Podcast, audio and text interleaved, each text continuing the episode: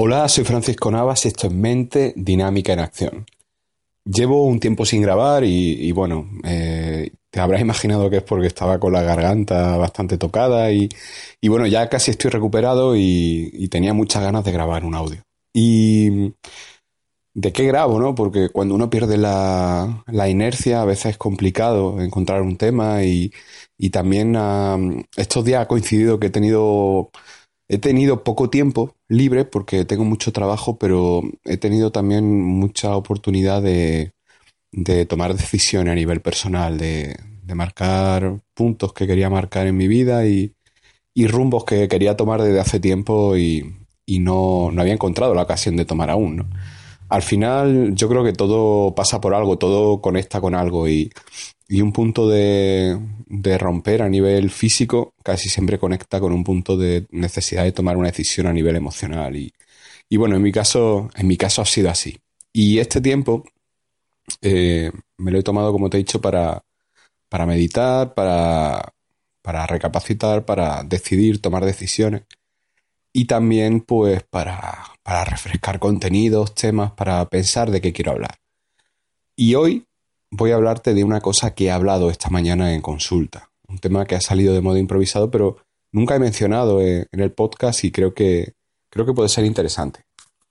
El tema del que quiero hablarte es de los nombres, de, de cómo te llamas tú, de cómo se llaman tus padres, de cómo se llaman tu hermano, tu hermana en caso de tenerla o y del valor que tiene un nombre. Porque un nombre es un, tiene una carga emocional, tiene una carga dentro del núcleo familiar, tiene un significado. Es muy habitual tener el nombre. Yo, por ejemplo, tengo el mismo nombre que mi padre. Mi padre tiene el mismo nombre que su abuelo. En, digamos que en España hay cierta tradición con, mantener el, nombre familiar ¿no? dentro de, una familia, que los descendientes, pues, pues se repita un nombre. ¿no? En, mi familia hay un montón de, de Paco Navas. Hay estamos, estamos repetidos, hay muchos, ¿no? Y, seguramente en tu familia pues se repite un nombre. Puede ser Antonio, Pepe, Luisa, Marisa, Beatriz, el nombre que sea. Pero puede haber un nombre que se repita. O tú puedes llevar un nombre de, una persona de, de, tu familia. Puedes tener el nombre en honor a tu abuelo, a tu abuela, a tu. A quien sea, a un familiar, ¿no? Y este es un tema que muchas veces parece baladí, ¿no? Parece que, no tiene valor, pero, pero el nombre tiene muchas connotaciones y, en muchos casos suele jugar una gran influencia en el, en el, devenir, en el desarrollo de la persona. Y quiero ponerte un par de ejemplos de, situaciones para que tomes conciencia de, del valor que tiene un nombre. Mira, eh, hace un par de años murió Vicente Ferrer, Vicente Ferrer ya te sonará la Fundación Vicente Ferrer, creo que ayuda a niños. Y, la cuestión, eh, me acuerdo, estábamos en un grupo de trabajo y cuando falleció este hombre, decía, una persona rápidamente dijo, vaya papeleta, vaya mala suerte para su hijo, para su hijo que se llama también Vicente Ferrer. Y decía, vaya mala suerte porque tiene que, que vivir toda la vida con el nombre de su padre sin ser su padre. Es decir, vivir a la sombra de, del Padre, vivir siempre siendo comparado con el Padre. Esto que en su momento pues me pareció pues no le di mayor importancia, con el paso del tiempo y viviendo experiencia he llegado a entender lo que significaba realmente. Y en este tiempo he, vivido situaciones bien, sobre todo a través de personas con las que he trabajado, que me han hecho abrir los ojos en cuanto a la importancia que tiene un nombre. Y te voy a poner algunos ejemplos. Eh, es muy habitual que, por ejemplo, pongan el nombre de, una persona que ha fallecido. Eh, una persona, bueno, pues te ponemos el nombre en honor a tu abuelo porque falleció. Pero es muy importante la salida, la muerte, la, la, salida del plano en el que estamos de esa persona. No es lo mismo que te pongan el nombre de una persona que ha fallecido después de una vida plena y agradable, con una muerte, entre comillas, agradable, no traumática, no es lo mismo eso que ponerte el nombre de una persona que murió por una enfermedad, murió asesinada, murió por un accidente.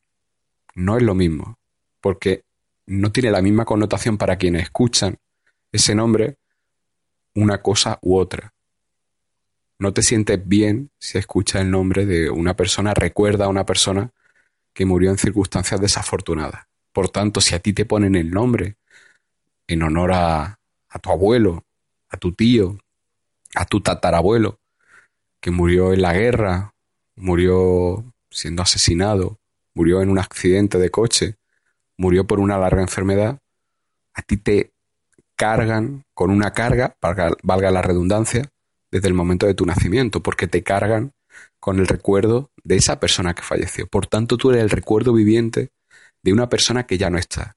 Y una persona que cuando es recordada es recordada con una emoción negativa, por las circunstancias en las que abandonó este plano existencial. Por tanto, naces con una carga, naces con un legado negativo a tu espalda y eso frena tu desarrollo, tu desenvolvimiento en, a nivel personal desde el yo. Siempre que se te menciona en el núcleo familiar, es recordado a un modo subconsciente y a veces consciente la figura de referencia de la que tú heredaste el nombre. Y por consiguiente es recordada las circunstancias negativas de su desaparición. Esto muchas veces no lo tenemos en cuenta, pero para la persona que porta un nombre con una carga de ese grado, suele ser una, un inconveniente a todos los niveles.